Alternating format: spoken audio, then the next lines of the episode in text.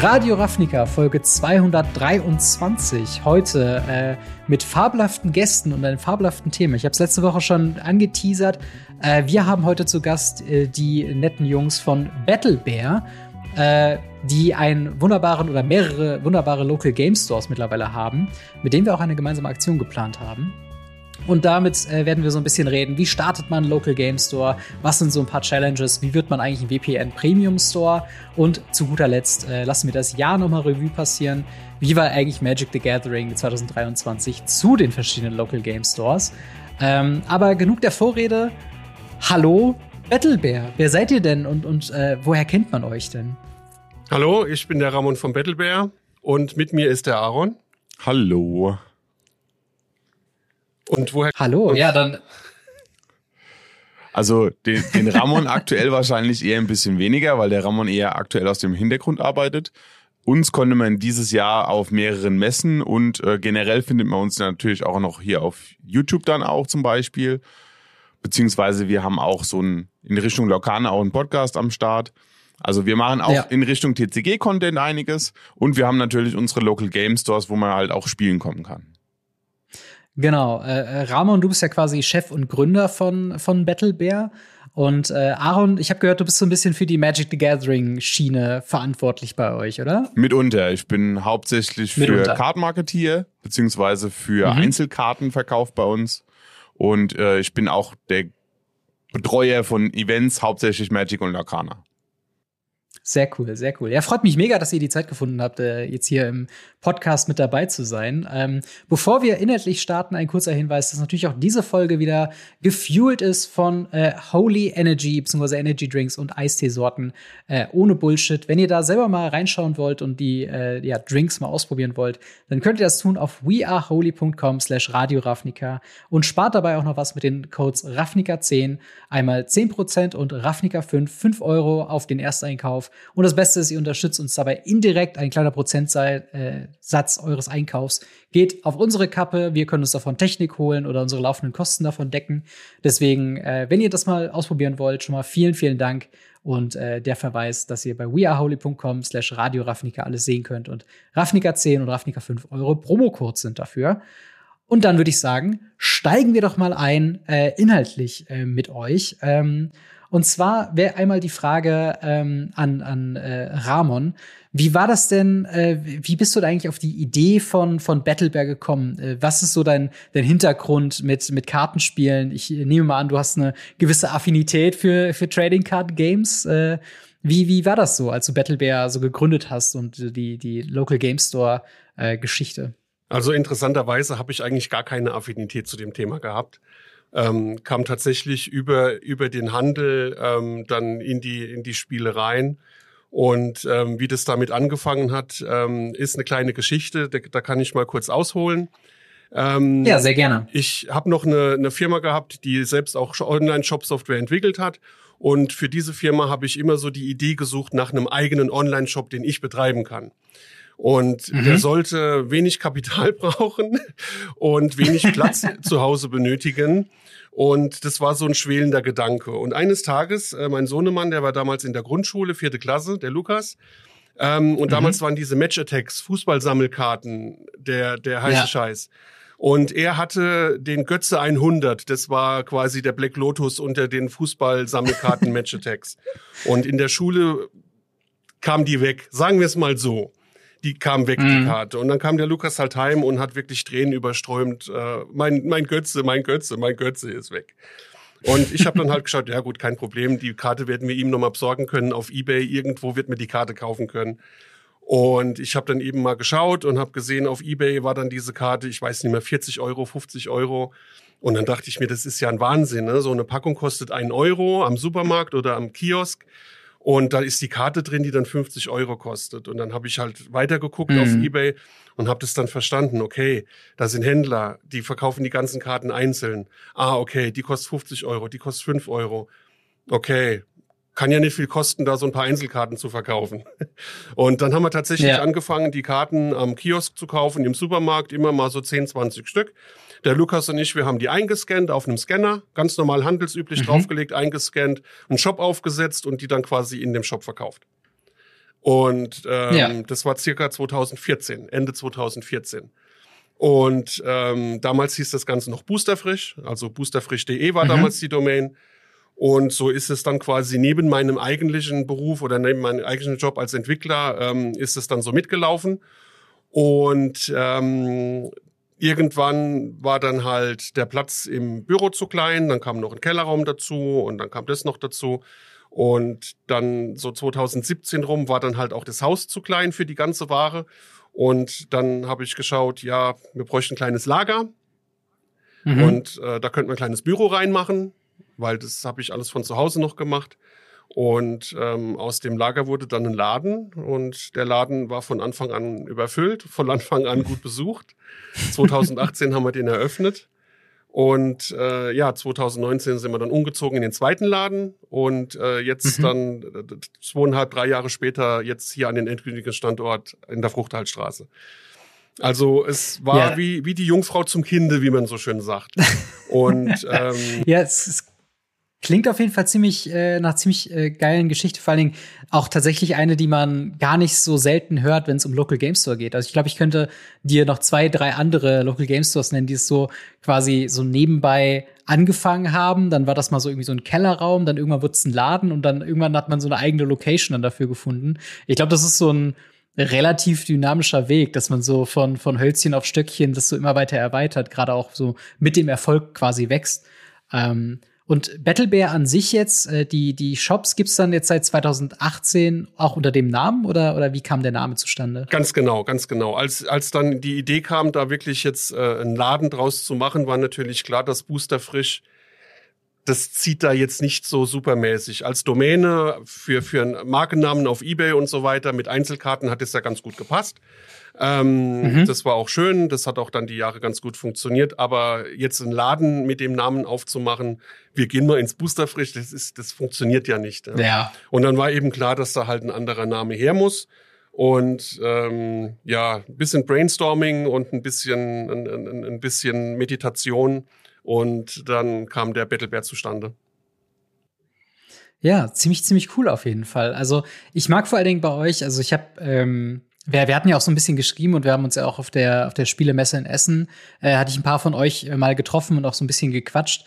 Und äh, der Laden ist ja wirklich im Gegensatz zu, sag ich mal, vielen anderen Local Game Stores gar nicht so klein. Also es ist ja eine Riesenfläche mit, mit sehr viel auch Platz für Spielerschaft. Ähm, wie, äh, wie war das, sag ich mal, für euch? War für euch schon von vornherein klar, dass das auch quasi Verkaufs- und Spielfläche in einem sein soll? Oder war das quasi erst eine Verkaufsfläche und dann hat sich dann irgendwie daraus entwickelt, dass man das irgendwie als, als Spielfläche auch nutzen möchte? Also, dass die Spielfläche ein zentrales Element ist, das war schon im ersten Laden, war das schon klar. Ähm, der damals der der erste Battle Bear am Benzinoring, da hatten wir so 100 Quadratmeter etwa insgesamt mit Lagerfläche hatten mhm. 30, 40 Sitzplätze, wenn es hochkam. Und es war aber von Anfang an klar, dass das Spielen, Community, die Gemeinschaft, Organized Play, dass das schon ein Kernelement ähm, des Ganzen sein soll. Rein als Ladenfläche mit, mit Verkaufsraum hätte der erste Laden auch eine ganze Zeit länger gereicht. Aber eben um mhm. den, den, den wachsenden Spieler, ja, Mengen, die, die einfach gekommen sind, Herr, Herr zu werden, haben wir da einfach mehr Platz gebraucht. Und da muss man auch ja. sagen, dass Corona uns da so ein bisschen den Hintern gerettet hat, weil dadurch ähm, hat sich das Wachstum, was die Spiele angeht, ein bisschen nach hinten verlagert. Weil wenn Corona mhm. nicht gewesen wäre, den Platz in den zweiten Laden für Ware und für die Spieler, das wäre viel zu schnell wieder eskaliert. Äh, und durch Corona ja. waren wir gezwungen und durften ja quasi keine Events machen und hatten dann den Laden vollgestopft mit Ware im wahrsten Sinne des Wortes. Ähm, der Aaron und ich, wir haben dann noch eine Garage, die war dann noch voll mit Ware. Wir haben dann morgens gestanden. Und Im Keller. Und, Im Keller und Pakete gepackt. ähm, und dann haben wir auch das Studio für YouTube dann quasi mitten im Laden aufgebaut, abends wieder abgebaut. Ich wollte gerade sagen, das war so ein, ja. eher so ein On-Off-Ding.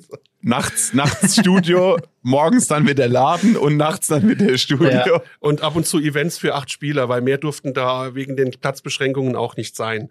Äh, insofern hat ja. uns das nochmal so ein bisschen über den Mietvertrag gerettet. Wir, du hast ja auch immer so eine Zeit lang, wo du sagen kannst, du hast jetzt eine Mindestmietdauer. Und das hat dann aber mhm. gerade so gepasst, dass wir gesagt haben, okay, jetzt müssen wir aber langsam gucken, dass wir eine Nummer größer werden.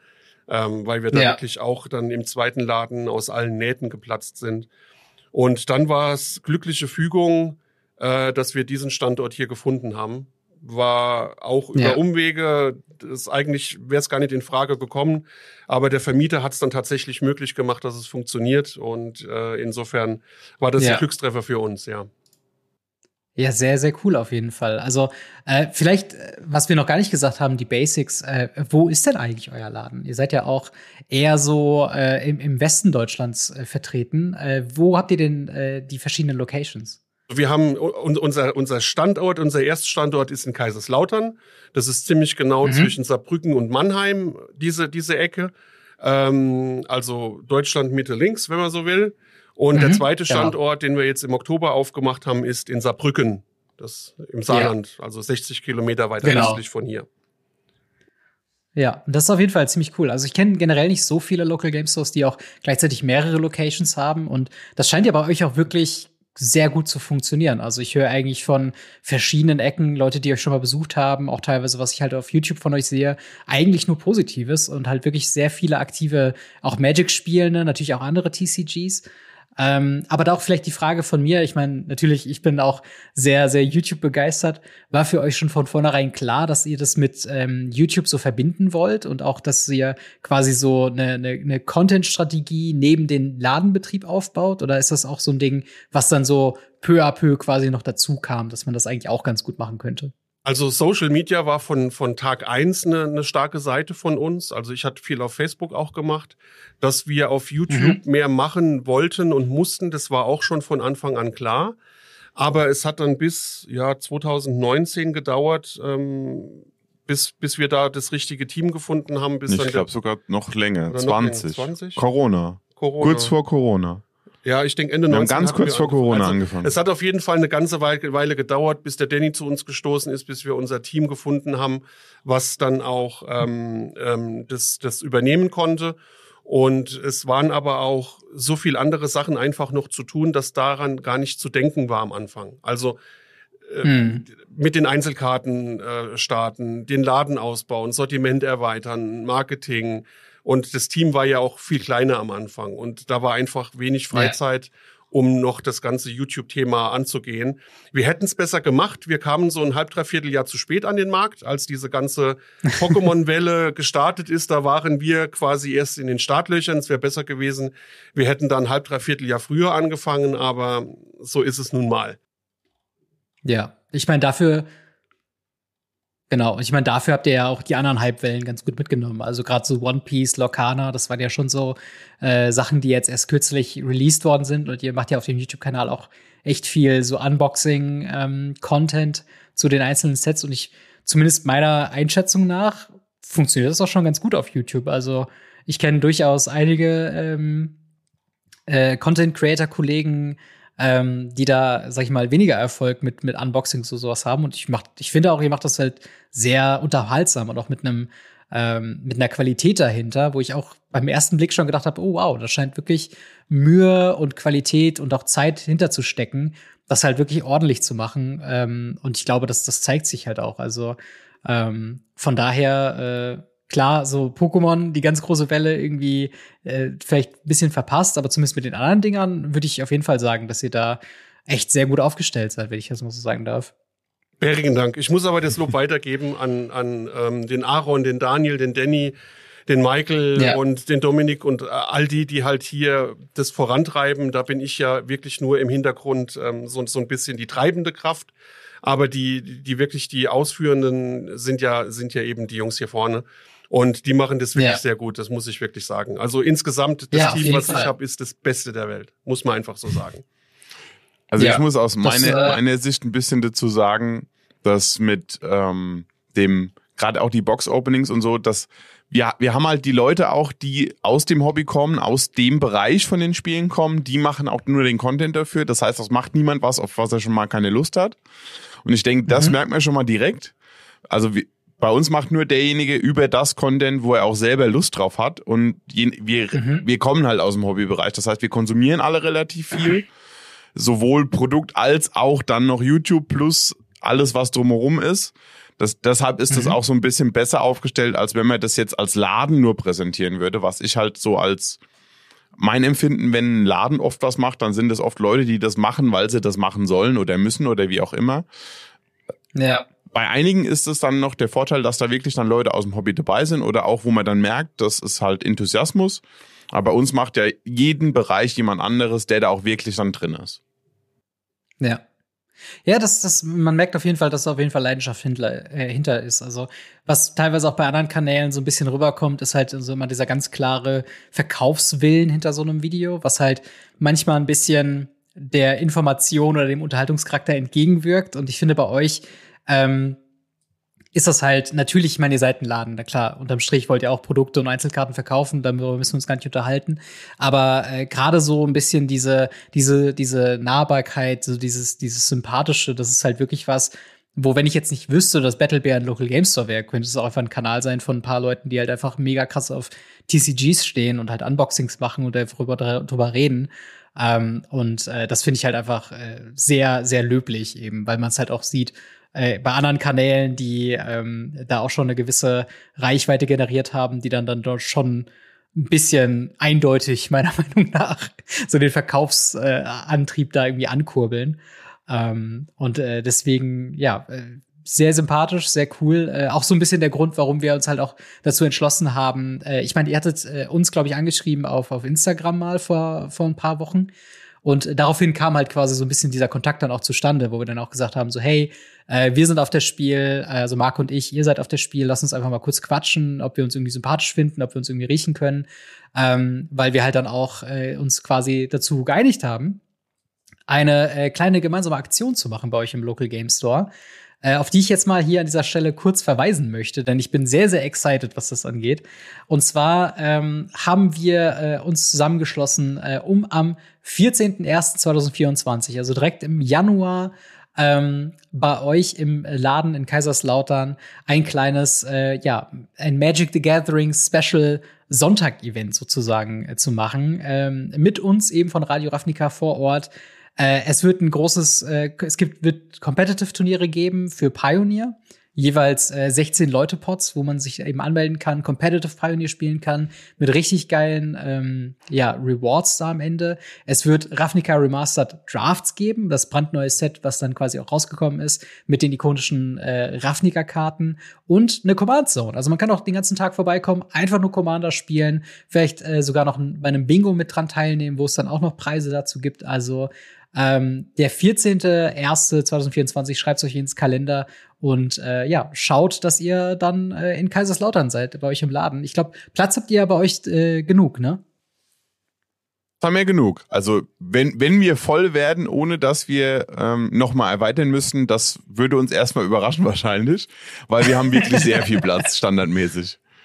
Wie viel Platz ja, haben wir absolut. Also, also ohne umzubauen kriegen wir ja locker 100 Leute. Sam, äh, also normaler Samstag sind so 100 Leute etwa. Genau. Das ist quasi die Challenge an euch. Macht den Laden voll, sodass die. Genau. Also bei 150 Leuten müssten wir erstmal anfangen, dann zu überlegen, ob man noch mal einen Tisch dazu stellt. Ja. Aber wir kriegen, wir kriegen 200, 210, 220 kriegen wir schon rein bei uns. Das geht schon. Ja. Ja. Ja, das ist halt großartig. Das muss man halt wirklich sagen. Also, als wir halt so ein bisschen die Idee auch hatten, so ein gemeinsames Event zu machen. Ich meine, ihr habt ja auch eine, eine sehr große aktive Magic Community bei euch da vor Ort. Und ähm, da hatten wir halt irgendwie überlegt, was können wir da irgendwie machen? Und ich meine, der Laden alleine, dass man da quasi schon wirklich so ein, so ein komplett Tagesevent von morgens bis abends irgendwie ausstaffieren kann mit zwei Competitive-Turnieren für 16 Leuten, mit On-Demand-Draft, sobald ein Pot voll ist, könnte man sich da hinstellen und sofort losdraften und dann noch nebenbei eine Command-Zone laufen lassen, mit halt eben uns von Radio Ravnica eben noch dabei. Ähm, da haben wir auf jeden Fall gesagt, machen wir, weil sowas war äh, gerade mit sowas wie, ähm, wie das Command-Fest oder eine Magic-Con oder sowas halt immer so ein, so ein kleiner Traum, sowas halt in der lokalen Richtung halt eben noch mal auch aufzurichten und das halt dann auch wirklich mit euch dann als, als Partner wirklich dann auch durchzuziehen. Ähm, ist auf jeden Fall cool. Ich freue mich da schon mega drauf. Wir haben zum Zeitpunkt der Aufnahme haben wir noch äh, Mitte Dezember. Das heißt, es ist noch ein bisschen was hin. Äh, aber ja, ich, ich freue mich mega drauf, da ein paar äh, Runden Pioneer zu spielen. Ich weiß nicht, was würdet ihr sagen, woraus besteht so eure, eure lokale Community am meisten? Sind es äh, eher Competitive-Spieler? Sind es Commander-Spieler? Sind es die Drafter? Was, was ist bei euch so Magic-mäßig am meisten? Also ich muss ja sagen, das ist nicht nur Magic-mäßig bei uns so, sondern das ist generell querbeet durch alle TCGs, die wir hier anbieten, so, dass wir eigentlich feststellen mussten, ja, wir haben eine, eine Community, die gerne kompetitiv spielt, aber Casual Play oder das Spielen um den Spaß willen des Spielens ist einfach das, womit du viel mehr Leute erreichen kannst, wo viel mehr Leute annehmen und viel mehr Leute mhm. regelmäßig Bock haben zu kommen. Das heißt, unsere größten Events sind hier unsere Commander Nights. Also da sind wir teilweise 30 Leute. Also die Krass, kommen regelmäßig ja. donnerstags dann her, spielen und dann, wenn noch eine Command-Party ist, dann ist richtig Full House bei uns. Also da werden es mhm. auch gerne noch mal ein bisschen mehr. Aber wie gesagt, also die, die lockeren Commander-Runden, das haben wir schon im zweiten Laden sehr groß gemacht im Prinzip. Da haben wir uns die Nächte dann teilweise sogar für um die Ohren geschlagen, weil man dann privat auch mitgespielt hat. Das ist natürlich ja. nochmal, nochmal, nochmal eine geilere Nummer, wenn man halt selber Commander spielt und dann auch noch sagen kann, ah ja, ich spiele jetzt halt wir spielen jetzt bis nachts um drei, aber ich bin ja da. ja, ich meine, das ist halt. Es macht sehr viel Spaß. Das ist halt großartig.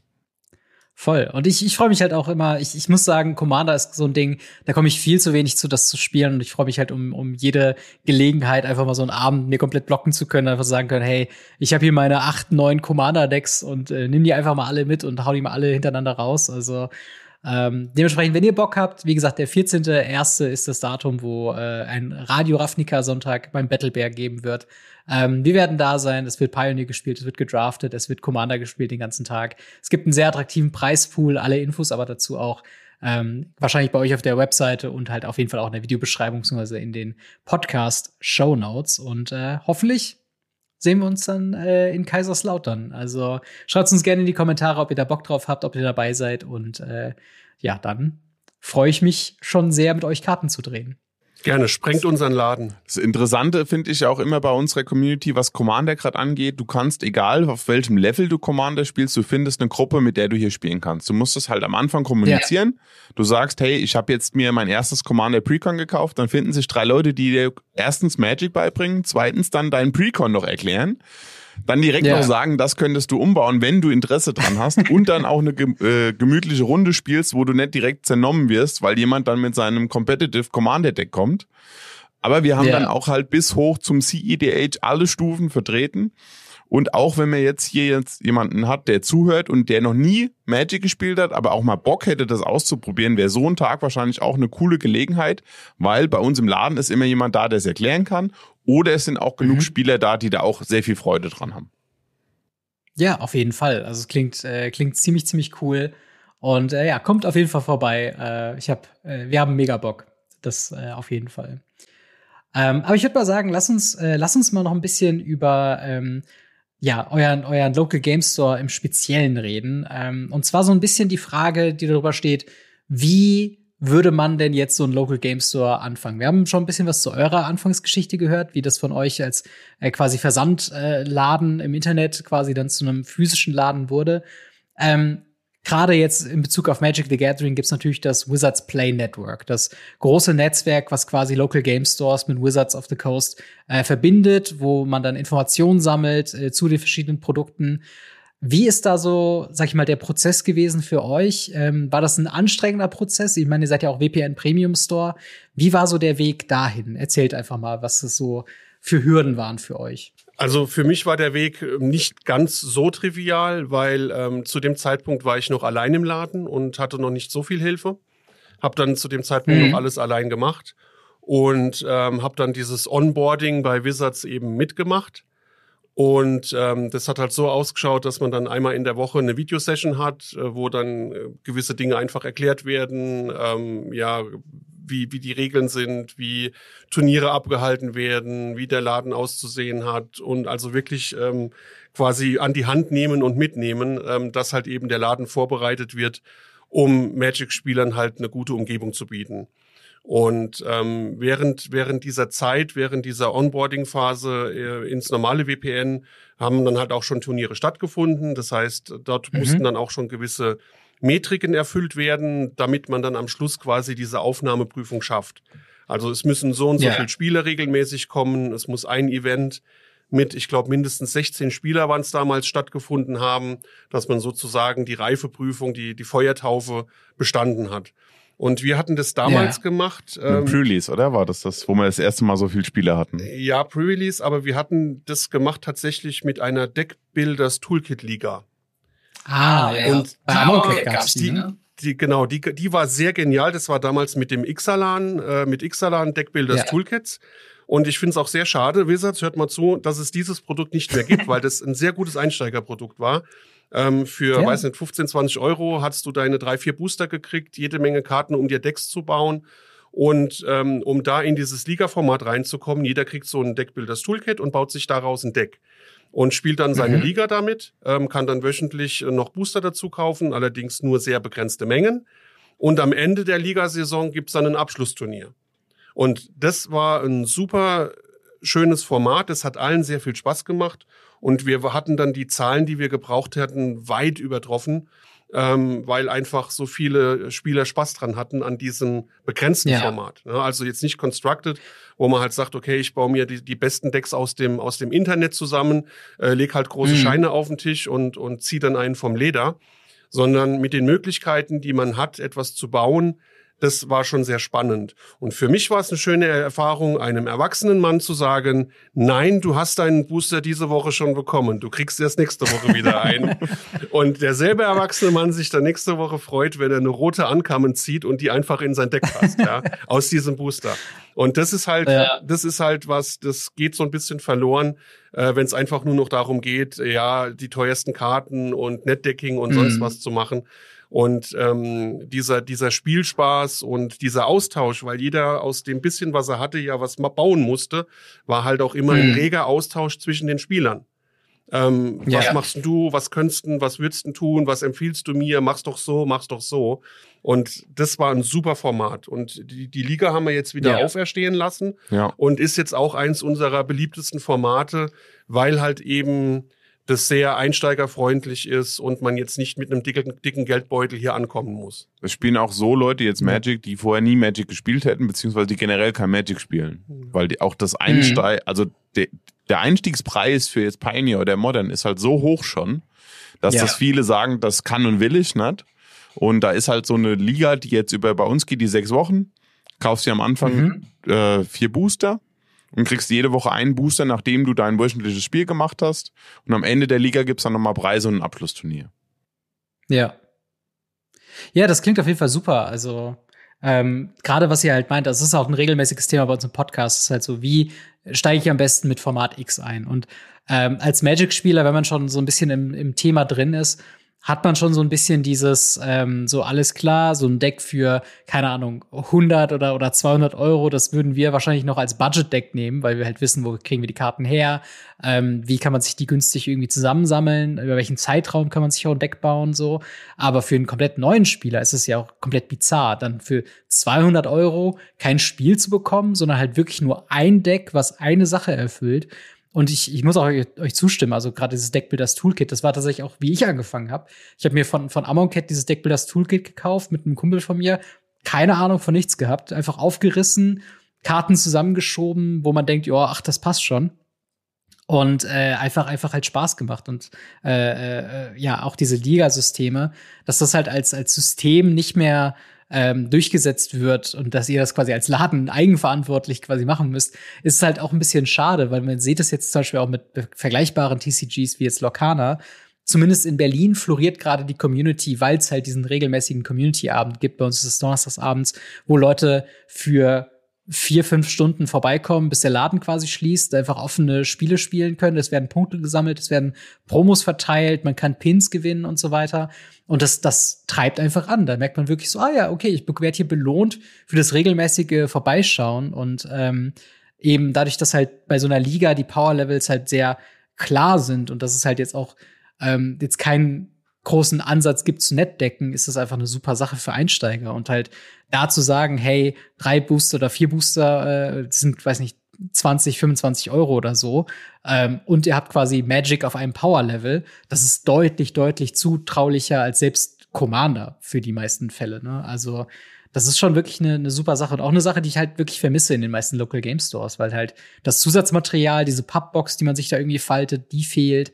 Ähm, es fehlte so ein bisschen das Bonusmaterial, was man sich dann irgendwie selbst zusammenstellen muss. Deswegen äh, echt Hut ab, dass das so, so gut bei euch läuft. Und ähm, habt, habt ihr da so Vergleichswerte? Also, ich weiß nicht, macht ihr auch diese Lorcaner-Liga mit?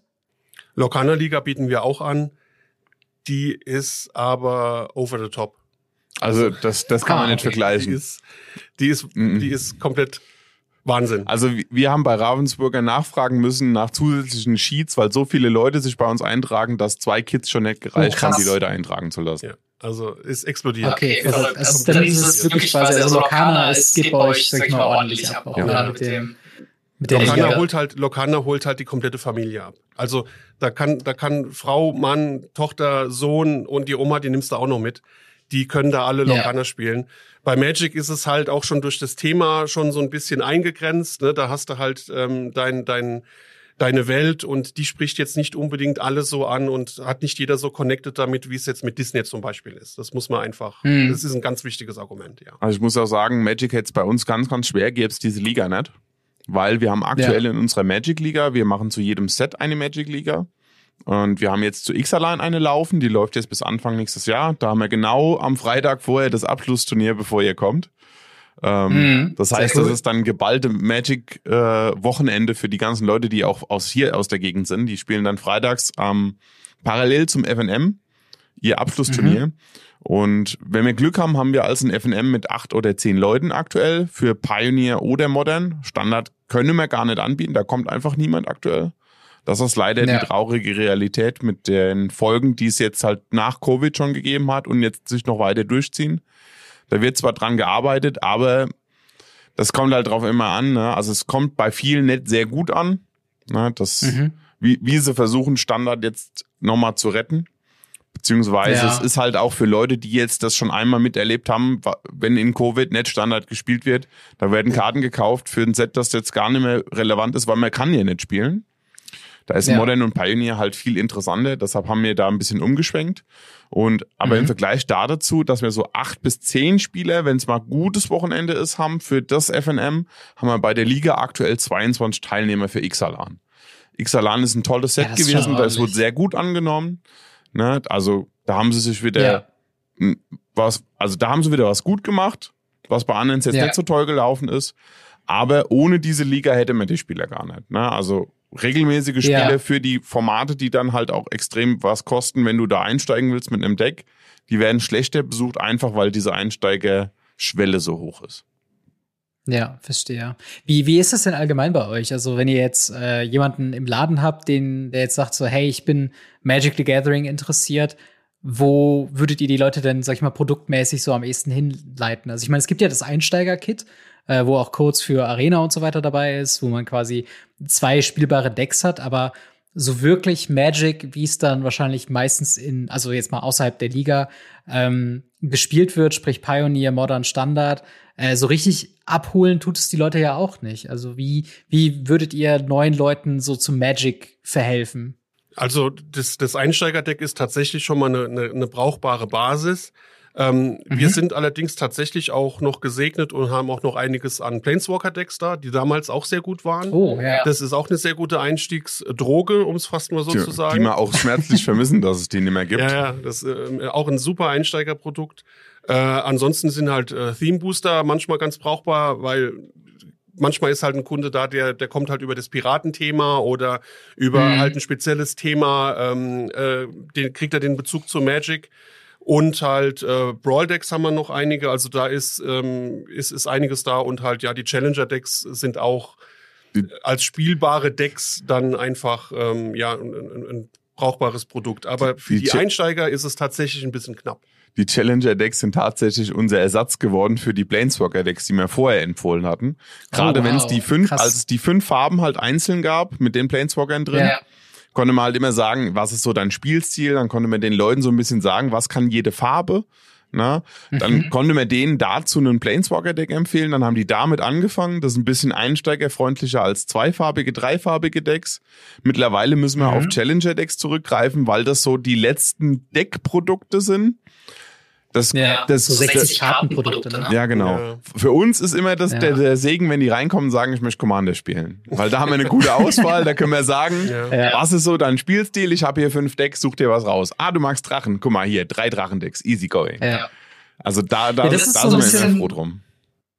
Ja, das ist auch so ein bisschen unser Eindruck, dass wir halt einfach sagen, dass ähm, sich Wizards of the Coast, was halt neue Produkte angeht, schon sehr auf Commander stützt. Also die, das gab ja mal irgendwie vor zwei, drei Jahren so dieses Year of Commander und aus Year of Commander wurde dann äh, normale Produktstrategie und jedes Precon, was wir bekommen, ist jetzt irgendwie ein Commander-Deck, wo man sich irgendwie denkt, wie viele Commander-Decks soll man denn noch kaufen? Ich meine, ich bin kein großer Commander-Spieler und selbst ich habe vier noch zu eine Commander-Decks im Regal stehen, so.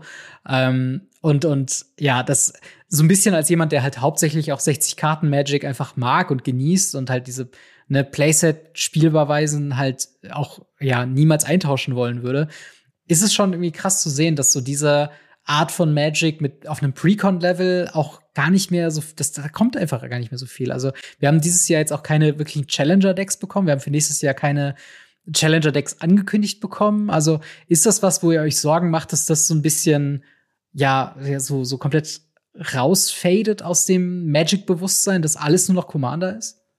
Wir sind ja auch im Austausch mit Wizards of the Coast und das, was ich jetzt eben gesagt habe, das lasse ich natürlich bei jeder Gelegenheit fallen.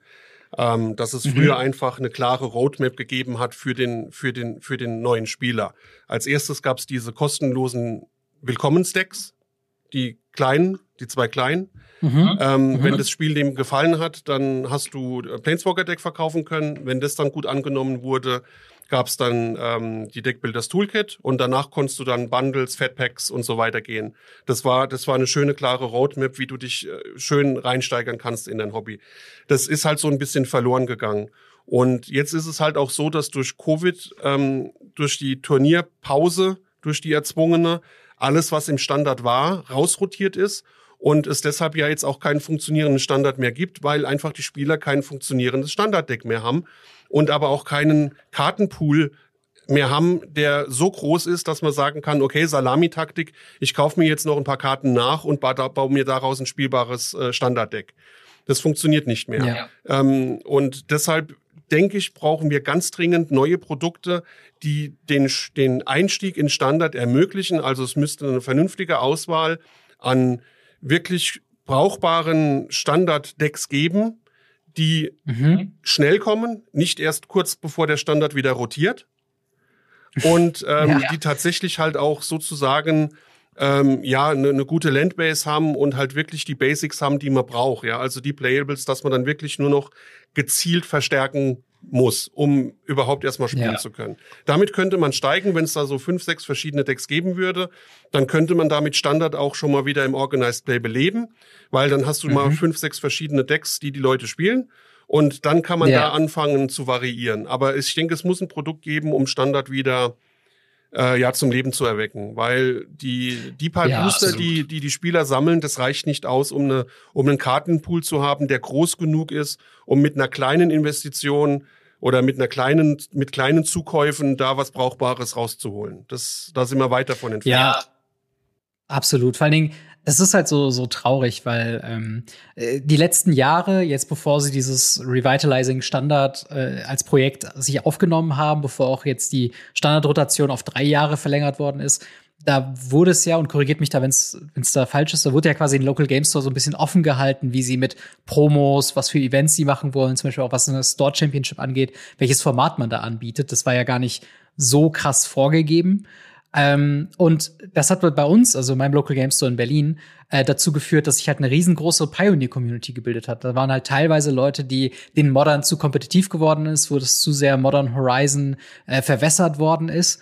Äh, die sind ins Pioneer gekommen, aber auch ehemalige Standardspieler, was vorher das beliebteste Format war, wo man gesagt hat, hey, Pioneer besteht aus einem großen Teil in den Decks halt aus Standardkarten. Wir nehmen die einfach mit in unsere Pioneer-Decks und wir haben jetzt schon äh, gängigerweise so, ich würde sagen, zwölf bis zwanzig Leute, die jeden Freitag halt Pioneer spielen in Berlin.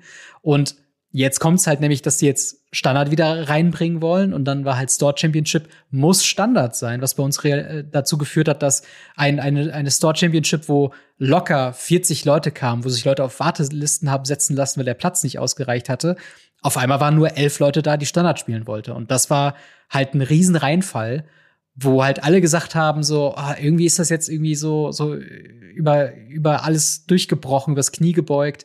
ähm, will man da jetzt irgendwie Standard wieder rivalisieren und irgendwie funktioniert das gar nicht. Also das, das ist jetzt gerade auch eure ähm, eure Beschreibungen, die die äh, gehen ja eigentlich in eine ganz ähnliche Richtung. Also ich ach, ich bin da sehr gespannt, ob diese diese Standardidee, ob das halt funktionieren wird auf lange Zeit, weil aktuell sieht's wirklich danach aus, ob sie nicht wirklich einen Plan haben, wie sie das vorantreiben wollen, sondern dass jetzt erstmal nur Sachen gemacht werden, um wieder so ein allgemeines Gefühl für Standard überhaupt zu entwickeln, aber das momentan zumindest meiner Meinung nach der Community erstmal schade, die halt competitive spielen wollen.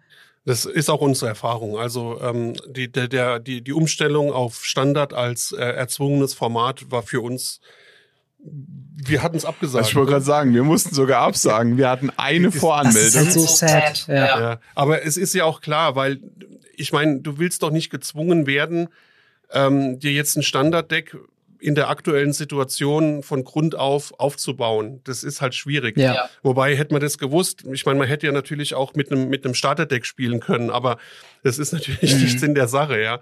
Ähm, ich denke, es braucht da wirklich ein gutes Produkt oder gute Produkte, die, ähm, die interessant sind, die auch interessante Karten haben, um einfach eine, eine, eine Vielfalt an, an pre-constructed Decks auf den Markt zu bringen, so dass dann halt der Einstieg darüber wieder da ist, dass man sagt, okay, ich mhm. kaufe mir das Deck, weil ich die Farbkombination gut finde, um, um dann einfach auf diesem niedrigen pre-constructed Level überhaupt mal wieder Standard salonfähig zu machen. Und dann kann es von da aus wieder starten. Und ich denke, ja. wahrscheinlich wird man es auch ein Stück weit irgendwo subventionieren müssen, dass man sagt, okay, es gibt ähm, extra Preise, es gibt extra Promos, äh, also irgendwie Incentives, die den Spielern ja. helfen, wieder auf ein Standarddeck zu kommen.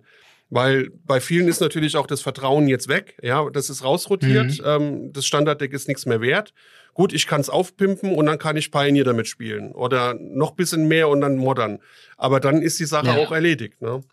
Und ich glaube, das ist aber auch ein, ein, Nachteil an diesen Formaten, weil dann diese Staaten, also diese nicht rotierenden Formate, dann aber auch wieder zu wenig Abwechslung bieten, als dass dann dieselben mhm. Spieler jeden Freitagabend eine schöne Zeit haben, weil dann kommt wieder er mit seinem Infect-Deck und er hat wieder dieses Deck und der andere wieder dieses Deck und da ist dann auch ja. relativ wenig Varianz da. Deshalb finde ich, ich finde rotierende Formate spannend. Da hast du immer wieder neue mhm. Herausforderungen. Aber die, die, die Infrastruktur, die Welt, das Umfeld, ähm, das muss natürlich stimmen. Das heißt, der Nachschub muss gut sein, das Powerlevel muss stimmen, die Rotation muss geplant sein, es darf keine überstarken Karten geben. Ähm, die Staples müssen da sein, die müssen verfügbar sein. Und wenn, wenn man das gut kuratiert, dann kann das wirklich gut funktionieren. Aber da muss jemand oder muss ein Team hinten dran sein mit, mit Erfahrung ja. und mit Ahnung und mit Weitsicht. Und dann wird es, denke ich, ein Erfolg. Ja. Ja, total. Also.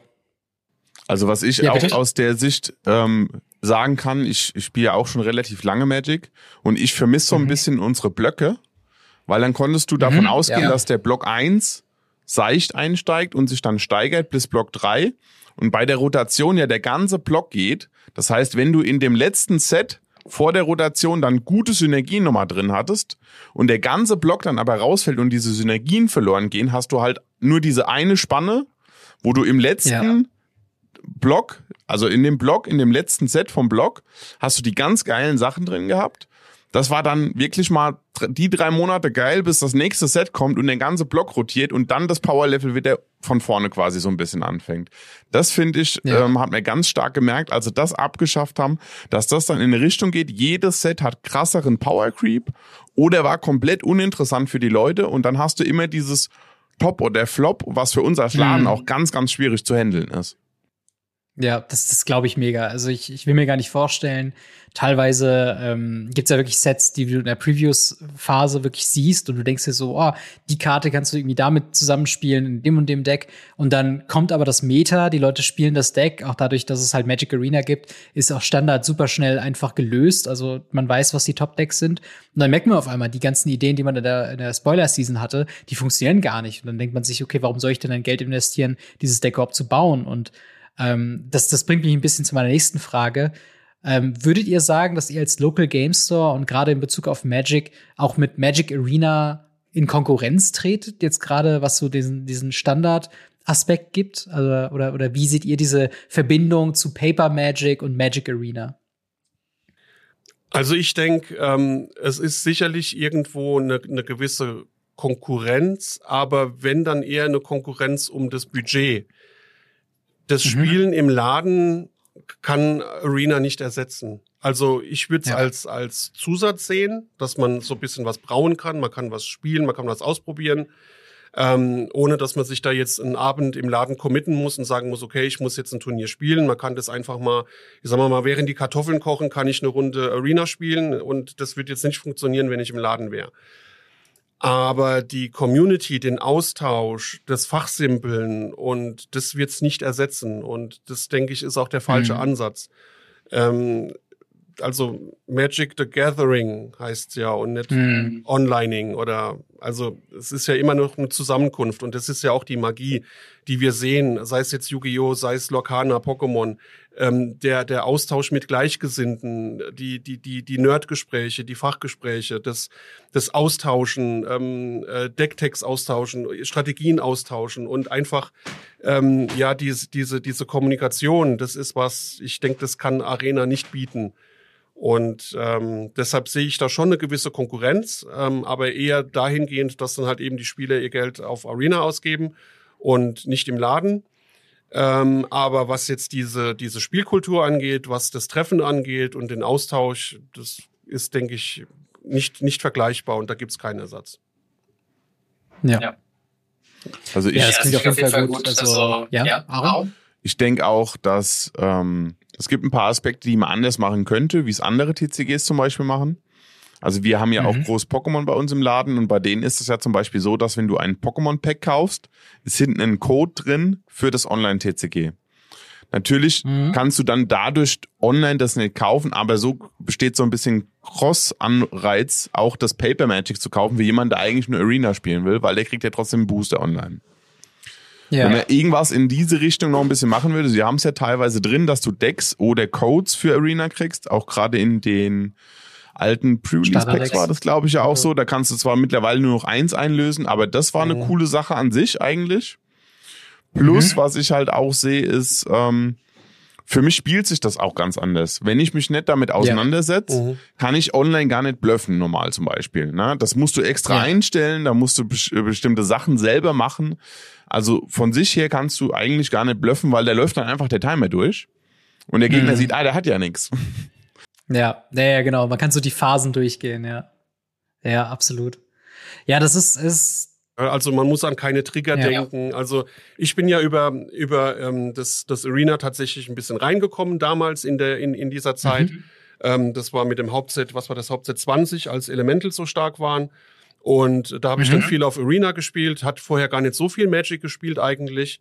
Und Arena hat mir ja alles abgenommen, ne? die ganzen Trigger, ne? also ja. Risen Reef und dann hier Land, zack, zack, zack und alles fliegt und alles bewegt sich und ich muss dann gar nichts denken. Ja, die Trigger stapeln sich so auf. Ja, ja, ja. Die und, und dann habe ich mein erstes, dann, dann habe ich mein erstes Turnier gespielt im Laden und äh, was mhm. jetzt und hier und wo und warum und wieso und die Hälfte ja. der Trigger vergessen, weil es einfach, äh, weil, weil einfach das Denken auch ein Stück weit abgenommen wird. Und das war nicht gerade förderlich. Also klar, macht Spaß zu spielen, aber wenn du den Autopilot hast und dann dein eigenes Spiel nicht beherrschst, ähm, weil die Maschine dir das Denken abnimmt und alle Trigger für dich auflöst, ist halt auch schwierig. Mhm. Ja? Also ja, definitiv, definitiv. Also sehr, sehr spannende, sehr, sehr erstappende Einblicke. Gerade halt dieser Arena-Gedanke kam bei mir halt zustande, weil ich so von super vielen Leuten, von hauptsächlich Spielern halt gehört habe, so selbst wenn man Competitive Standard spielen würde, würde man das eher auf Arena machen, weil es halt da kannst du es jederzeit spielen, da äh, ist, tut die Rotation nicht so sehr dem Geldbeutel weh, wobei man auch da argumentieren könnte, Arena tut schon dem Geldbeutel sehr weh. Ähm, aber das war halt auch ein ganz großer Punkt, wo halt äh, ja einfach viele Leute gesagt haben, so ähm, so die Non-Rotating-Formate, so Modern Pioneer, das ist so Local Game Store-Formate und Standard ist eigentlich mehr so ein so ein äh, Arena-Format. Und da so ein bisschen so dieser diese diese Frage nach so der der Konkurrenz. Und jetzt bin ich halt gespannt, wie sie da wieder die Kurve kriegen wollen, das wieder auf Paper zu münzen, weil du musst es schon den Leuten verkaufen können, zu sagen, hey, äh, auf der einen Seite kannst du irgendwie, wenn du auf dem Klo sitzt, dir irgendwie ein Arena-Deck zusammenbauen und äh, fünf Runden Standard spielen, wenn du willst. Auf der anderen Seite musst du halt ähm, quasi rausgehen, du musst dich mit einer lokalen Community auseinandersetzen, was ja auch erstmal so eine, so, so eine Einstiegshürde ist für viele Leute, die sie jetzt neu dazukommen. Ähm, und, und da muss es halt diese Onboarding-Produkte geben, die eben meintet mit Challenger-Decks, mit äh, Planeswalker-Decks, mit äh, so Standard-Einstiegsgeschichten und ich bin einfach gespannt, wie sie da die Kurve schaffen. Ähm, aber lass uns gerne mal äh, weitergehen, ähm, so ein bisschen die, die Produkte von 2023 durchgehen und so ein bisschen euer Einfluss, weil ihr natürlich auch einen ganz anderen wirtschaftlichen Aspekt auf die individuellen äh, Sets quasi habt. Ähm, ob die jetzt quasi gut waren oder schlecht waren. Zum Beispiel eine Sache, die 2023 äh, meiner Meinung nach sehr gehypt waren, wo vielleicht ein bisschen der Erfolg ausblieb, war direkt am Anfang Dominaria Remastered. Wie habt ihr denn das Set so mitbekommen? War das so ein Ladenhüter oder war das tatsächlich ein ziemlich cooles äh, Event-Set, wo viele Leute das gedraftet haben? Können wir das überspringen? Bitte? Nee, das geht sogar noch. Also, er hat noch nicht das schlimme Wort gesagt. Er hat noch nicht das Masters in den Mund genommen. Also, das Remastered, das ging tatsächlich noch. Ja. Ähm, da es Dominaria ja. war, haben wir ein paar Leute gehabt, die da auch ein bisschen Bock drauf gehabt haben. Das, ja. das ging noch. Also, das Remastered. Schon, war schon nicht es, so gut. Genau, es war halt nicht ähm, vergleichbar mit anderen ähm, Sachen, wo es richtig gut gelaufen sind. Auch gerade in den mhm. Vorjahren vorher, wo wir richtig geile Sachen gehabt haben. Das, das ist schon eins der schwächeren Remastered-Sets auf jeden Fall. Ja, also es war, glaube ich, auch das erste klassische Remastered Paper-Produkt. Ich meine, vorher hatten wir so Modern Masters und halt äh, Eternal Masters und so weiter, ganz früher so.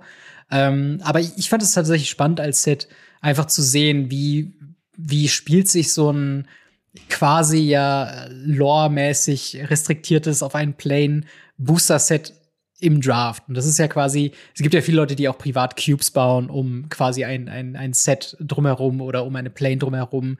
Und ich fand das Produkt an sich vom Konzept her ziemlich gut, habe aber auch irgendwie gedacht, so, okay, 13. Januar, das ist kurz nach Weihnachten, da wird es jetzt nicht sonderlich viele Budgets geben, sondern dann doch teureres als normales Set irgendwie regelmäßig zu draften. Ich glaube, ich habe selbst auch nur ein, einmal, wenn überhaupt, gedraftet.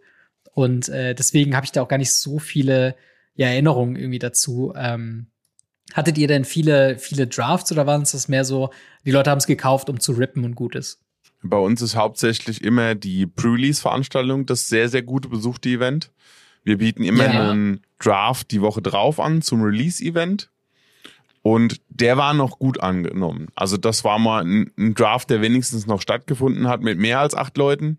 Oft, oft mhm. scheidet das bei schlechten Sets, siehst du, ob ein schlecht gut oder äh, also wenn, wenn wir ein schlechtes Set haben, dann findet der Draft gerade so noch statt, also mit sechs Leuten. Und wenn es ein ja. gutes Set ist, haben wir auch so einen 20-Mann-Draft noch am Start. Ähm, wobei die Pre-Releases immer ausverkauft sind, eigentlich. Wir oh. hatten, ich glaube, okay, kein Set cool. dieses Jahr, wo wir kein ausverkauftes hatten. Zumindest da wir ja ein englisches anbieten können durch die Nähe zu Rammstein, haben wir relativ viele ja. Amerikaner bei uns. Das heißt, wir bieten dann immer ein englisches und ein deutsches an und das englische mhm. ist quasi immer ausverkauft. Das ist ziemlich cool. Also das ist wirklich auch was, was ich so von Local Game Stores nicht regelmäßig höre. Also klar, Pre-Release-Events sind immer sehr gut besucht. Das äh, versuchen wir auch an allen Ecken und Enden zu bewerben, dass das so, wenn man mit Magic einsteigen möchte, wenn man einen, einen Eindruck haben möchte, wie ein Set ist, sind diese Pre-Release-Events immer das Beste, weil du hast eine feste Box. Wenn du wenn du möchtest, kannst du danach das Produkt komplett ignorieren. Sagen wir mal, du, du spielst Commander oder so, du spielst den Pre-Release mit, hast so einen ganz guten Grundstock, den Rest kannst du dir als Einzelkarten kaufen. Ähm, da muss man eigentlich nicht viel mehr von dem Set so mitnehmen und man hat einen guten Eindruck, wie das Set funktioniert hat. Ähm, und äh, ja, viele, viele Läden haben dann halt dann doch aber immer noch Wochen später noch die Pre-Release-Kits im Regal, um noch zu kaufen. Auch das kann sich schon mal lohnen für so einen spaßigen Nachmittag, aber äh, gut zu hören, dass ihr da äh, ja regelmäßig da ausverkauft seid, weil ich glaube, viele sitzen da auch noch auf den Kits irgendwie rum und äh, wissen nicht, was sie damit tun sollen. Ähm, dann hatten wir tatsächlich ja eine kleine, du hattest eben das, das Block äh, Constructed, oder nicht Block Constructed, aber Block-Themen in, in Booster-Sets so ein bisschen angesprochen. Man könnte ja fast schon einen Bogen spannen und Phyrexia All Will Be One, äh, March of the Machine und äh, Aftermath so in einen Mini-Block zusammenfassen. Es ist nicht das, was man als klassischen Block bezeichnen würde, aber es sind so die, die Standard-Sets, die so rausgekommen waren äh, in der Zeit. Wie habt ihr die so mitgenommen? Also, die haben ja schon so storymäßig diese Phyrexianer ganz schön angeteased und das wäre ja wirklich so ein richtig langer Prozess äh, mit den ersten Hints in Kaltheim so. Ähm, hat sich das so für euch so angefühlt als so ein epochaler, äh, so, so, so ein Ende von so einer Saga oder war das dann doch eher so ein ja, Set, die kommen und gehen und man hat jetzt nicht einen bleibenden Eindruck davon hinterlassen. Also ich muss ja persönlich sagen, Phyrexia ist sowieso so mein Ding. Also ich habe in Modern mhm. auch immer Infect gespielt. Sehr, cool. ähm, also Phyrexia war schon das, also loremäßig fand ich das auch sehr, sehr toll. Ähm, ist nicht mein allerliebstes Set, weil das Neo Kamigawa hat das so ein bisschen abgelöst, was, was es gab. Ja. Ähm, da Kamigawa einfach mein absolutes Lieblingsplane war. Und hm. da, dadurch kann ich sagen, aber trotzdem, die Phyrexianer sind generell sehr beliebt. Das New Phyrexia ist wahrscheinlich das beste Set des Jahres für uns gewesen. Da konnte man gar mhm. nicht genug immer wieder nachkaufen, beziehungsweise da ist die Nachfrage immer noch so hoch, dass man da regelmäßig cool. Produkt nachkauft. Ähm, Gerade wegen halt den ganzen Phyrexianern drin. Ne? Die Prätoren sind ja. immer sehr, sehr beliebt. Gerade die Elishnorn Plus, mhm. was halt auch noch sehr beliebt war, war dann dieser Aufbau, den es da gab. Wie du sagst, das hat sich so ein bisschen wieder wie im Block angefühlt.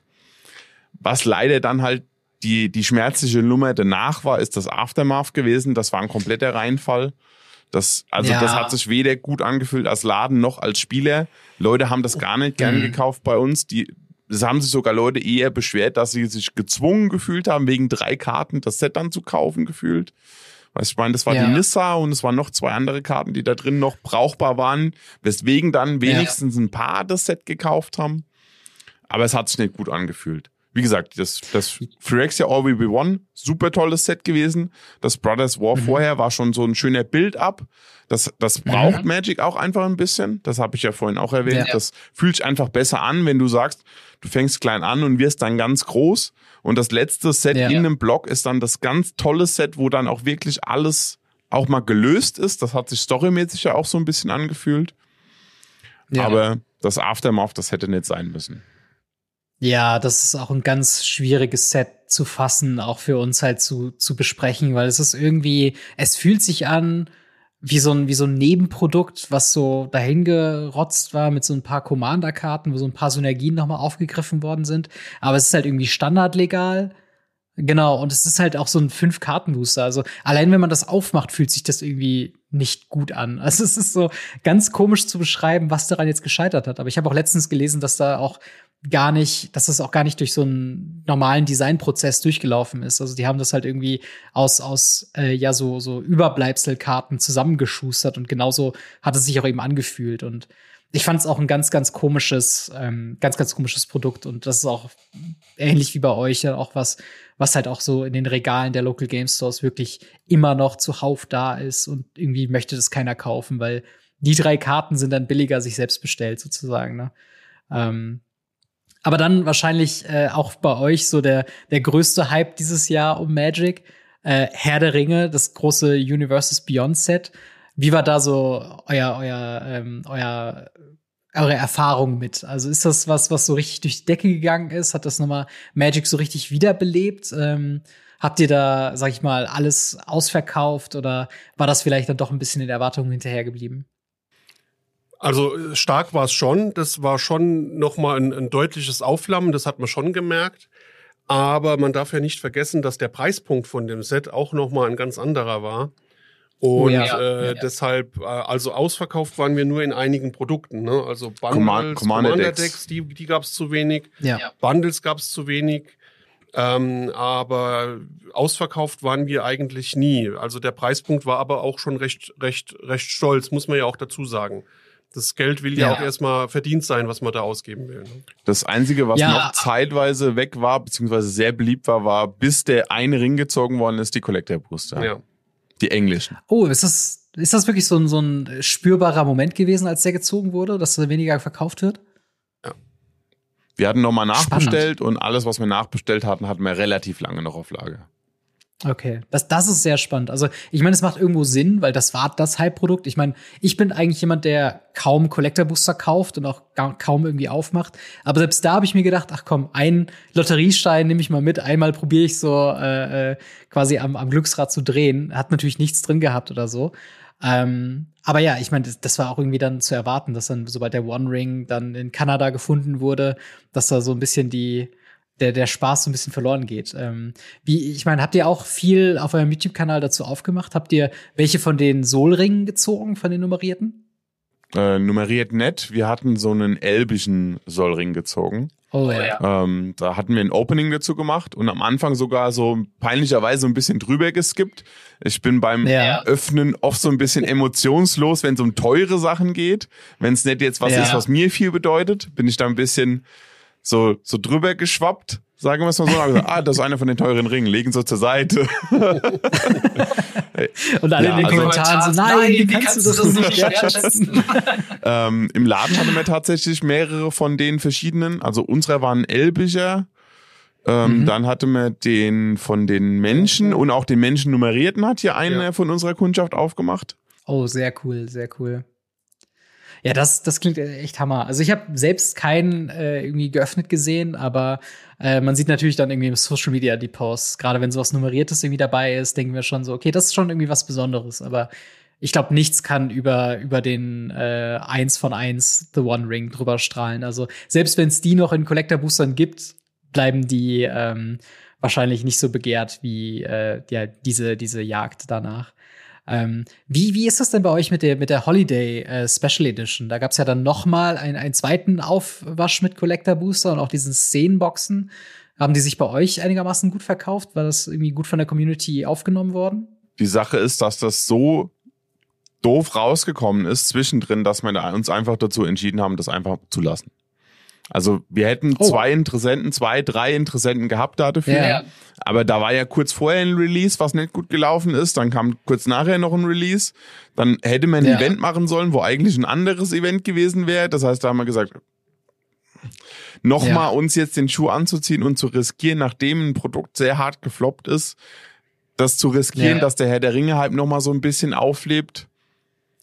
Das, das war uns ein bisschen zu riskant in dem Fall. Ja, nachvollziehbar. Also diese Szenenboxen waren ja komplett was Neues. Ich habe die auch für äh, von einem Freund, der sich die bestellt hat, bei uns äh, aufgemacht. Ähm, und muss auch sagen, ich bin sehr underwhelmed gewesen. Also es war, man hätte das wahrscheinlich cooler machen können. So, man hätte da irgendwie geilere Boni reinnehmen können, aber auch dieses Pappgestell mit diesen Artkarten, das war irgendwie ganz, ganz prekär und irgendwie, das habe ich auch nicht verstanden, warum man sich das irgendwie kaufen Es sollte. ist auch viel zu spät Ähm, gewesen. der Hype war halt vorbei ja. für Herr der Ringe. Total, total. Also, So Ja. hinterher noch mal. Es hat sich so mal, nachgeschoben gefühlt. Ja, ja. das war, war, Ja, nicht, war, nicht, war nicht schön. Also die, die, die, du Ja. warst ja gedanklich Das- auch schon wieder ganz woanders. Ja, das stimmt. Das, das Produkt, was so äh, gefloppt ist, war das äh, aus eurer Sicht Commander Masters oder Doctor Who? Commander Masters. Das war, das war der große Flop des Jahres. Das, also, ei- eig- eigentlich äh, dürfen wir da drüber. Also, es tut einfach weh, jedes Mal, wenn du das Wort in den Mund nimmst, Commander. Also, Aber woran würdet ihr sagen, hat's gelegen? War es der zu hohe Preis? War es irgendwie äh, ja die, die Auswahl der Karten in dem Set? Was, was hat's irgendwie dazu gesorgt, dass die Spieler bei euch gesagt haben, so, boah, irgendwie wollen wir das gar nicht haben? also so eine Mischung aus beidem. Erstens, das war super teuer. Ja, also das, das Mhm. Geld in die Hand zu nehmen, das hat einfach wehgetan. Dann, dass das noch mal eine Aufschlüsselung war in verschiedene teure Boosterstufen, war halt n- noch mal kontraproduktiv. Und die Leute haben sich auch, nachdem dann rausgekommen ist, was denn in Wilds of Eldraine drin ist, ein bisschen verarscht Oh. gefühlt. Ähm, Oh ich ja, bewerbe ein, ich bewerbe ein möglich. Produkt mit einem Premium-Inhalt, mit einem Premium-Preis und printe dann genau Mhm. dieselben Enchantments in einem Standard-Set hinterher, das in einem Draft-Booster auf dem Slot drin ist. Also Ja. Ja. Ja. Katastrophe. Ja, das, das, das ist wirklich sehr komisch gewesen. Gerade Smothering Tiles, wo auch viele Leute gesagt haben, so, irgendwie ist das Anime-Artwork von Smothering Tile- Tiles in Wilds of Eldraine tausendmal cooler, als was auch immer ihr da äh, in, dem, in dem Commander Masters drin hattet. Ähm, also, ja, es, es ist ein ganz, ganz komisches Set. Ähm, vor allen Dingen auch ähm, Thema wieder Commander Precons. Ähm, Commander Masters hatte vier Commander-Decks, die sehr hochpreisig war. Kurz darauf kam Doctor Who. Hat sich das bei euch so ein bisschen gegenseitig äh, ausgehebelt oder wie war da so die Dynamik? Doctor Who war ja wieder ein, ein eigenes Fandom, wo dann halt die, die entsprechenden Fans da halt zugeschlagen, zugeschlagen haben. Ähnlich Aber- wie bei dem 40k, was Ja. es ja schon gab. Aber, aber zum Preis von dem Commander Masters würde ich eigentlich sagen, der Preis war eigentlich gar nicht mal das Hauptproblem meiner Meinung nach. Weil Ja. Ultimate Masters war damals auch nicht günstig. Ne? Also das war ja auch 350, 400 Euro Produkt. Aber bei dem Ja. Ultimate Masters, da war noch ein Boxtopper drin, der die, die, die Value-Skala noch ein bisschen deutlich verschoben hat. Und es waren halt auch wirklich Knallerkarten drin zu ziehen. Und mhm. es war nicht in dem Moment, als das Set auf den Markt kommt, eben die Aufmerksamkeit schon wieder auf das nächste Set gerichtet, was ja halt auch ja. so ein bisschen Thema ist. Und das, das Jahr davor hatten wir das ja auch, ne, mit Double Masters, äh, Baldur's Gate und Double Masters. War, war dasselbe ja, in Grün. Und es wäre ja schön, wenn man nicht, äh, nicht schon das nächste Set bewirbt, bevor das, das aktuelle Set überhaupt in den Läden steht. Ähm, ja. Aber ich glaube, man hätte Commander Masters retten können, wenn ein vernünftiger Boxtopper drin gewesen wäre. Ein vernünftiger Boxtopper, ja. eine Karte, eine Karte hätte den ganzen Value wieder, hätte das alles ausbügeln können und einfach mal die Füße stillhalten mit der Werbung für das nächste Set. Einfach mal eine Woche warten. Oder ja, Ey, das, das ist auch was, das kann ich von Radio Ravnica Seite auch sagen. Also teilweise haben wir wirklich Folgen gehabt, wo wir äh, nicht mal die Zeit hatten, über die Einflüsse eines neuen Sets zu reden und mussten dann schon über das nächste Set reden. Also ähm, gerade jetzt äh, Ende oder, oder Mitte Dezember reden wir über Ravnica Remastered Previews, Murders at Call of Manor Previews und das ist halt, sind die letzten zwei, drei Wochen des Jahres. So eigentlich war früher mal so eine, so eine Winterpause, wo es einfach mal äh, drei bis sechs Wochen irgendwie keine News gab. Und jetzt haben wir halt neue Karten, die irgendwie gepreviewt werden. Und ich finde das halt krass, ähm, dass es ja dann auch wirklich wirtschaftliche Folgen hat, wenn es halt, äh, wenn man den, den Hype nicht so gut managt, weil man schon das nächste Produkt bewerben muss, weil man irgendwie in diesen festen Strukturen ist mit eine Preview-Season muss so und so lange vorauslaufen, ähm, der, der Hype muss sich irgendwie aufbauen, aber die Leute haben noch nicht mal äh, quasi die Produkte davor bezahlt und, und hängen jetzt irgendwie im luftleeren Raum. Und ich habe auch das Gefühl, dass dieses, dieses Jahr gerade für Commander-Spieler sehr anspruchsvoll war, im Sinne von, äh, Herr der Ringe, sind wir mal ehrlich, klar, es war auch irgendwie ein modern legales Set, aber es richtet sich schon sehr eindeutig an Commander-Spieler. Ähm, dann halt Doctor Who, habt ihr auch gesagt, ist so eine Fandom. Äh, das waren spezielle Universe Beyond Commander-Decks, die dazu kamen. Äh, das war wieder ein reines Commander-Ding, weil dazu ja auch Co Collector Booster kam. Dann Commander Masters noch mal zwischen diesen beiden Hochkarätern und das noch mal mit einem Price-Tag, der halt noch mal deutlich höher ist, als was man von üblichen Boostern halt gewohnt ist. Also so für mich als als als Content Creator habe ich mir schon gedacht, dass das ein Problem ist, aber jetzt auch von euch zu hören, dass ihr da wirklich so drauf sitzen geblieben seid und ihr auch wirklich ein Investment getätigt habt, ist das ja eigentlich wirklich schon echt kritisch, sich dann für das nächste Master Set sich irgendwie was zu überlegen. Also ist, ist das was, wo ihr dann auch in Zukunft bei solchen Booster-Produkten mit Commander-Fokus so ein bisschen vorsichtiger seid, so ein bisschen dieses Jumpstart-Thema, was ich von vielen auch gehört habe, dass das erste war super und dann haben sie die Sets rausgebracht und alle sagen so, irgendwie verkauft sich das gar nicht. Ja, auf jeden Fall. Also wir haben unser, unser Bestellverhalten deutlich angepasst. Ähm, du kannst es dir auf Dauer nicht leisten, ähm, Ware ja. zu kaufen und, und die dann als Fußablage unterm Schreibtisch liegen zu haben. Also das ist zwar schön, wenn du da eine 20.000 Euro ähm, Commander Masters Fußablage unterm Schreibtisch hast, wo du dann ähm, äh, deine Beine ausstrecken kannst, aber Sinn der Sache ist es natürlich nicht und das kannst du nur so oft machen. Ja. Ähm, wir haben bei Xaland zum Beispiel jetzt schon deutlich weniger bestellt. Jetzt war aus, ausgerechnet ist natürlich ein Set, was gut reingeschlagen ist. Aber es mhm. ist ja nicht so, dass man sich da nicht noch ähm, nachträglich nochmal bedienen kann. Also äh, früher ja. war es ja mal so, da hast du deine Vorbestellung gemacht und dann war im Großhandel für drei, vier Wochen das Produkt nicht verfügbar. Und dann gab es wieder eine Welle, dann konntest du wieder bestellen, dann hast du wieder Ware gekriegt, wenn du vorbestellt hast. Ansonsten hast du dann auf die zweite Welle warten müssen und, und, und. Ähm, so funktioniert es ja. ja heute gar nicht mehr. Es ist ja alles zu jedem Zeitpunkt verfügbar. Ich krieg beim Großhandel, kriege ich so ziemlich jedes Collector-Booster bis Kaltheim zurück noch nachbestellt. Ähm, hm. Das ist natürlich auch für uns dann irgendwo der Punkt, wo man, wo man dann halt auch ähm, Konsequenzen ziehen muss und sein Bestellverhalten ja. dementsprechend anpasst. Und wenn dann halt ein Produkt mal ausverkauft ist, dann ist es halt eben mal ausverkauft, bis es eben wieder nachbestellt ist. Das ist ein Umstand, der damals für mich auf dem Weg zu Premium und am Anfang als Premium nicht akzeptabel war. Also ich hatte jedes Produkt hm. immer in ausreichender Menge da. Also ja. die, die, Tatsache, dass ich sagen muss, wir haben ein aktuelles Produkt nicht verfügbar, das war vorher nicht akzeptabel. Das, das gab's nicht. Und mittlerweile ja. ist es gar nicht mehr handelbar, weil die, die Produktvielfalt so stark gestiegen ist ähm, von, also es gab ja mal eine Zeit, da gab es eine, eine Booster-Sorte und die hattest du in Deutsch mhm. und Englisch da und mittlerweile hast du dann drei, vier verschiedene Booster-Sorten, dann musst du die in Deutsch und Englisch vorhalten, äh, dann dieses mhm. Deck noch, jenes Deck noch, Commander-Decks noch, dann gibt's noch Jumpstart, Jumpstart dazu es ist halt auch von der Logistik her irgendwann schwierig, ähm, das ja. hinzukriegen. Und das stellt uns natürlich auch vor Herausforderungen. Und am Ende des Tages ja. muss man natürlich dann ähm, ja sein Verhalten dementsprechend anpassen.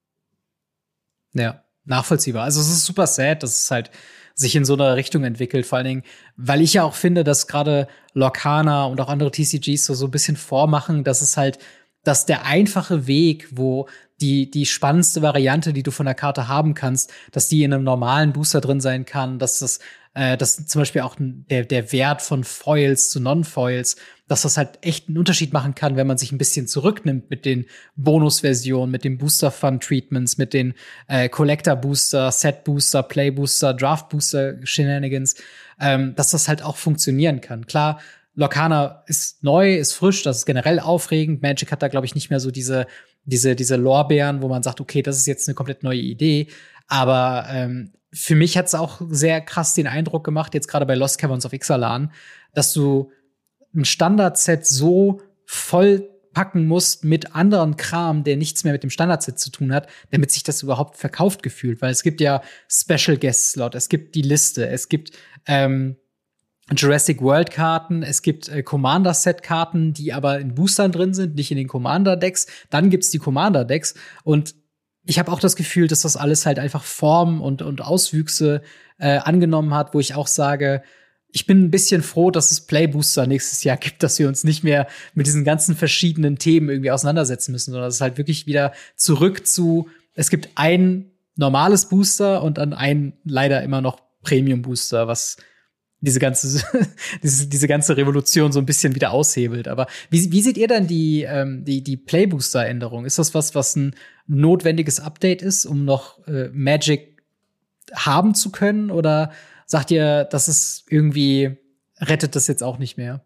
Also ich finde es zwingend notwendig, das ein bisschen zu reduzieren. Ähm, wir hatten so ein mhm. DIN A3-Sheet, ähm, wo die ganzen Boosterarten aufgeführt waren, original von Wizards, wo dann aufgeführt ist in einer komplexen Tabelle, welcher, welche Karte, welche, welches Treatment oh, ja. in welchem Booster sein ja. kann. Und das hast du auf einem DIN A3-Blatt und der Kunde steht davor und ist völlig überfordert. Ähm, ja. Dass selbst Wizards Mitarbeiter selbst gar nicht wissen, welches Treatment, welche Version wo sein kann.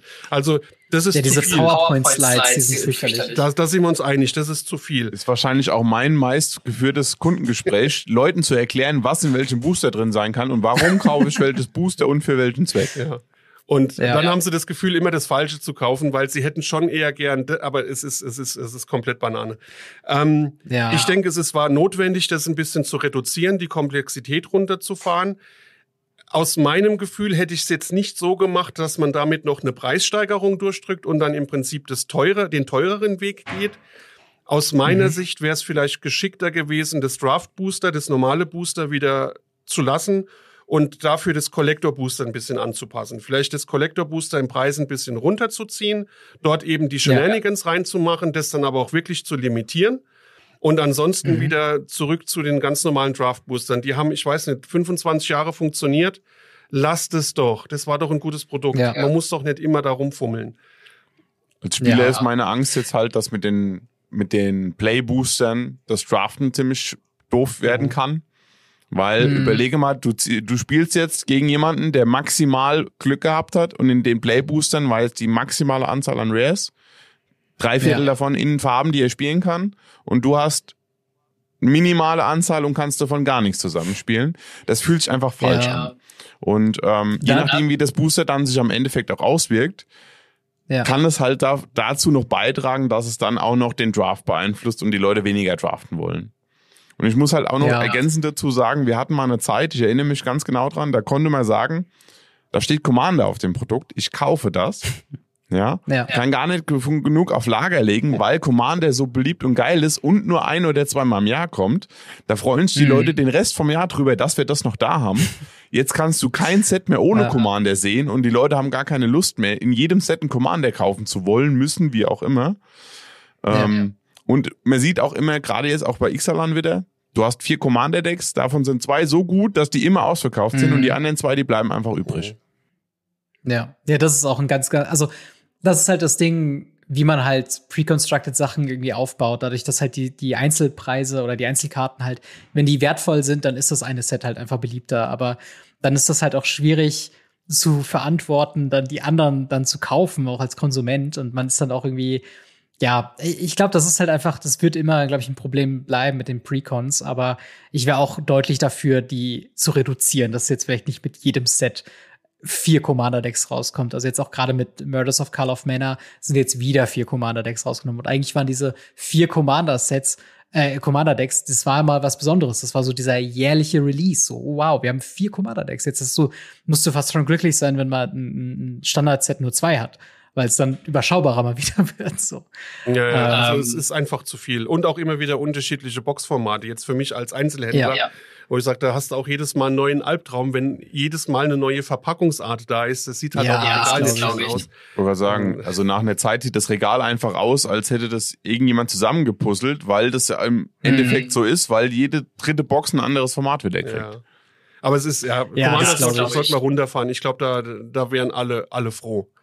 Ähm, ich glaube, es gibt wenig, die, die, die nach noch mehr Commander-Decks rufen. Das ja, auf jeden Fall. Aber ich meine, es bleibt spannend. Also wir haben jetzt die ersten äh, Ausblicke auch schon gehabt auf ihm. Äh, ich habe mega Bock auf Ravnica Remastered. Ich habe mega Bock auf äh, Murders at Call of Manor. Und zumindest mit den Playboostern sind sie auf dem Weg in die richtige Richtung. Wenn jetzt noch ein, zwei Änderungen in diese Richtung vielleicht noch mehr kommen, vielleicht halt wirklich Commander-Sets reduzieren. Äh, es wäre ja auch eigentlich fein, wenn sie dann die jährlichen Releases ähm, sage ich mal, umändern auf diese Universes Beyond Commander Decks. Also nächstes Jahr kommen auch Fallout Commander Decks. Wenn das so der jährliche Commander Release wäre, ich glaube, damit könnte man ja eigentlich auch ganz gut leben und vor allen Dingen kann man das auch wahrscheinlich ganz gut handeln als Laden, äh, das auch dann zu kommunizieren. Ähm, aber ich würde tatsächlich sagen, wir, wir sind schon ein bisschen äh, über der Zeit. Ähm, an der Stelle äh, würde ich, glaube ich, an der äh, die die Folge für heute ähm, mal beenden. Äh, aber äh, Aaron, äh, Ramon, vielen, vielen Dank, dass ihr dabei wart. Das war wirklich sehr, sehr schön mit euch zu reden. Ich, ich hätte fast schon gesagt, wir, wir könnten eigentlich noch eine zweite Folge direkt hinten an noch äh, stehen, weil sich das so gut angefühlt hat, einfach da äh, ein bisschen zu schnacken über Magic und über äh, eure, eure Ladenerfahrung. Wenn die Leute jetzt richtig Bock haben, mehr von euch zu sehen, vielleicht euch mal in Person in einem Laden zu treffen, wo müssen sie hin und äh, wo können sie mehr von euch sehen? Am besten kommt ihr nach Kaiserslautern in die, in die Fruchthaltstraße 31, das ist direkt an der Mall. Und mhm. äh, ja, besucht uns. Ihr könnt natürlich auch gern, wenn ihr von der anderen Richtung kommt, in Saarbrücken einen Zwischenstopp machen und äh, dort guten Tag sagen. Aber ja, ähm, das sind die beiden Adressen, an die ihr kommen müsst, wenn ihr eine gute Auswahl an Magic-Produkten haben wollt. Und wie gesagt, ich glaube, wir haben immer noch Planeswalker-Decks, gell? Ein paar haben wir noch da. Ja, wir haben immer noch Planeswalker-Decks. noch welche retten. Sehr gut, sehr gut. Und äh, natürlich, ich meine, ihr habt auch einen YouTube-Kanal, ihr seid auch auf Social Media vertreten. Äh, alle Links dazu, auch zu eurer Webseite, auf jeden Fall der Videobeschreibung. Und äh, wenn ihr Lust habt, äh, so ein bisschen mal so einen richtig ganzen Tag Magic zu erleben, egal ob Commander, egal ob Pioneer, egal ob Draft, dann kommt vorbei am äh, 14.01.2024 zum großen äh, Radio Ravnica Abend bei euch im äh, Laden in Kaiserslautern. Ich werde auf jeden Fall da sein. Ich werde da den ganzen Tag vertreten sein. Erst Pioneer spielen, dann vielleicht ein paar Runden draften und dann äh, mit euch eben Commander spielen. Mich würde es freuen, wenn wir den Laden ordentlich voll kriegen. Ähm, das wäre ziemlich, ziemlich cool. Deswegen äh, vermerkt es euch im Kalender. Seid auf jeden Fall dabei. Weitere Infos dazu in der Videobeschreibung und auch bei euch auf der Website äh, auf battle-br.com. Äh, nee, .de ist es, ne? De. Sehr wichtig. Aber auch da äh, die Links eben in der Videobeschreibung. Äh, an der äh, Stelle äh, auch noch mal äh, am Abschluss ein Dankeschön an Holy für das Sponsoring dieser Folge. Äh, wenn ihr äh, da uns unterstützen wollt und vielleicht ein paar äh, Energy Drinks bzw. Eistee-Sorten ausprobieren wollt, dann schaut mal vorbei bei weareholy.com slash Radio Ravnica und spart ein bisschen was mit Ravnica 10, 10% und mit Ravnica 5, 5 Euro auf euren ersten Einkauf. Und das Beste ist, ihr unterstützt uns dabei auch noch indirekt. Das heißt, ein kleiner Prozentteil geht da an uns. Und äh, für die direkten äh, Support haben wir auch noch eine Patreon-Seite. Da vielen Dank an unsere Goldunterstützer, namentlich zu erwähnen. Biker X, Buster Madison, Kobi Power, Cybertop, Easy Reader 24, General Götterspeise, Jan Web, Siren, Sascha H., Sim Simonym und Steffen H. Vielen, vielen, dafür, vielen, vielen Dank für euren monatlichen Support. Und nochmal vielen, vielen Dank an äh, hier Aaron und Ramon von ähm, Battle Bear, dass ihr diese Woche dabei wart. Sehr gerne, hat viel Spaß gemacht. Ja. Ebenfalls. Und dann hören wir bzw. sehen wir uns genau. Und dann hören wir bzw. sehen uns in der nächsten Woche wieder zu einer weiteren Ausgabe Radio Ravnica. Haut rein, bis dann. Ciao. Ciao.